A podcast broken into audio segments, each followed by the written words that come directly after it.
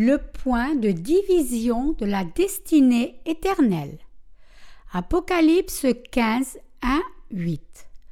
Le chapitre 15 décrit les fléaux des sept coupes qui seront déversés tout de suite après l'enlèvement des saints sur ceux qui, étant les ennemis de Dieu, se sont opposés à lui.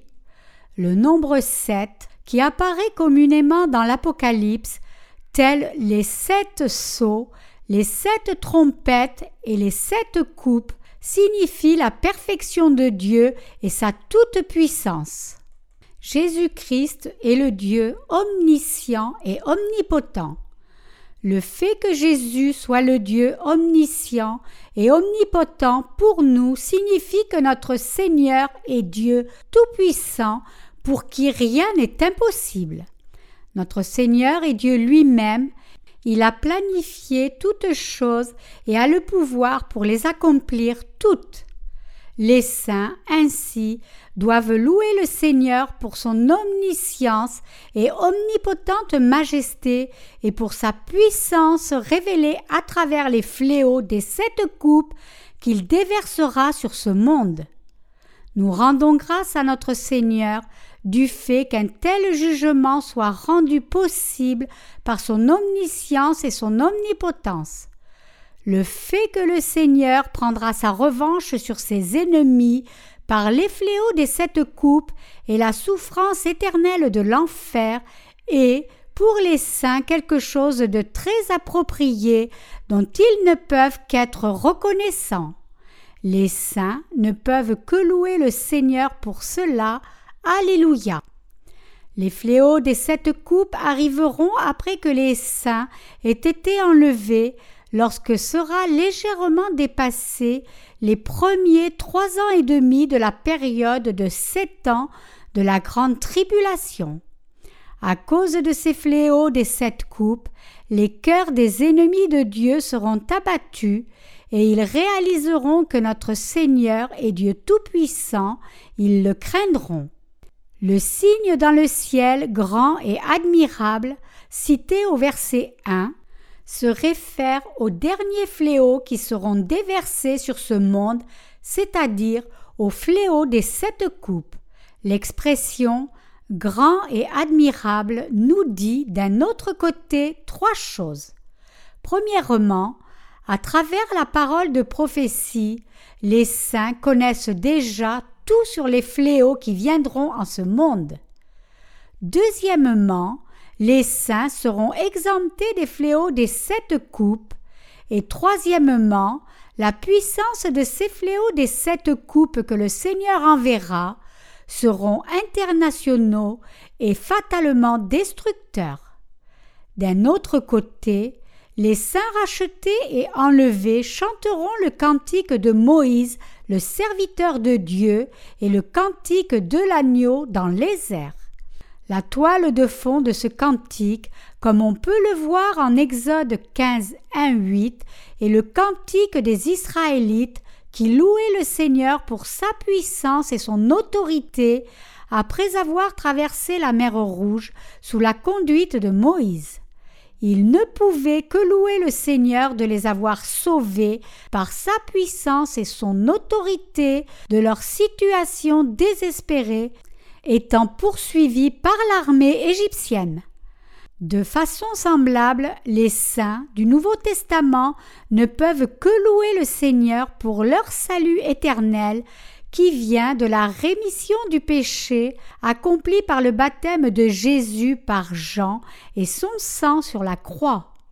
Lorsque la fin des temps arrivera, le peuple de Dieu louera encore une fois le Seigneur, lui rendant grâce pour leur martyr, leur résurrection, leur enlèvement et pour la vie éternelle, toutes ces choses ayant été rendues possibles à travers Jésus-Christ, qui les délivra de leurs ennemis et de tous leurs péchés. De plus, l'importante distinction de ce cantique c'est qu'il loue l'omnipotence, la majesté et la justice du Seigneur. Les martyrs ne peuvent que louer le Seigneur pour sa puissance, pour la grâce de leur salut du péché et pour la bénédiction de la vie éternelle. Le temple du tabernacle du témoignage, au verset 5, se réfère au tabernacle que Dieu permit de construire aux Israélites lorsqu'ils quittèrent l'Égypte pour leur donner la bénédiction de pouvoir accompagner le Seigneur. Le lin, au verset 6, se réfère à la justice de Dieu. Cela nous dit que les anges sont revêtus de la justice de Dieu et reçoivent de lui l'autorité pour rendre le genre de jugement qu'aucun ennemi ne pourra jamais abattre. Le verset 8 dit Et le temple fut rempli de fumée à cause de la gloire de Dieu et de sa puissance, et personne ne pouvait entrer dans le temple jusqu'à ce que les fléaux des sept anges fussent accomplis. Nous pouvons découvrir trois choses ici. Premièrement, cela montre à quel point est complète la colère de Dieu envers ses ennemis. Deuxièmement, cela nous dit que personne ne peut entrer dans le temple du Seigneur sans croire au baptême de Jésus-Christ et en son sang, car le salut de Dieu pour les pécheurs est vraiment parfait. Troisièmement, cela montre qu'aucune bonté humaine ne peut permettre à quiconque d'éviter le juste jugement de Dieu, et que c'est seulement en croyant au baptême de Jésus-Christ et en son sang sur la croix que quelqu'un peut échapper à la colère de Dieu qui sera déversée sur les pécheurs. Les saints doivent donc retenir fermement l'Évangile et le prêcher jusqu'au dernier moment. Et ceux qui n'ont pas encore reçu la rémission de leurs péchés doivent réaliser qu'ils sont destinés à faire face au juste jugement de Dieu et qu'ils doivent retourner aussi vite que possible à l'évangile de l'eau et de l'esprit qui fut donné par le Seigneur. Le passage montre que comme le jugement que Dieu exercera sur ses ennemis par les fléaux de cette coupe est parfait devant tout œil qui peut voir, personne ne pourra l'arrêter jusqu'à ce que ce jugement du péché soit entièrement accompli.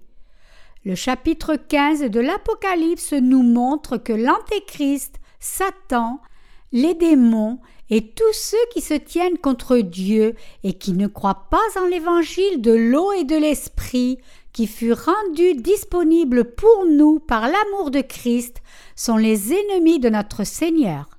Je loue et je rends grâce au Seigneur d'amener ces fléaux sur ces ennemis de Dieu pour les juger. Il est simplement approprié pour les saints que de louer le Seigneur par le cantique de Moïse, le serviteur de Dieu, et par le cantique de l'agneau. Personne ne peut faire cesser notre louange de la justice du Seigneur, de sa puissance, de sa majesté et de sa vérité. Je loue le Seigneur de nous avoir donné de telles bénédictions. Alléluia.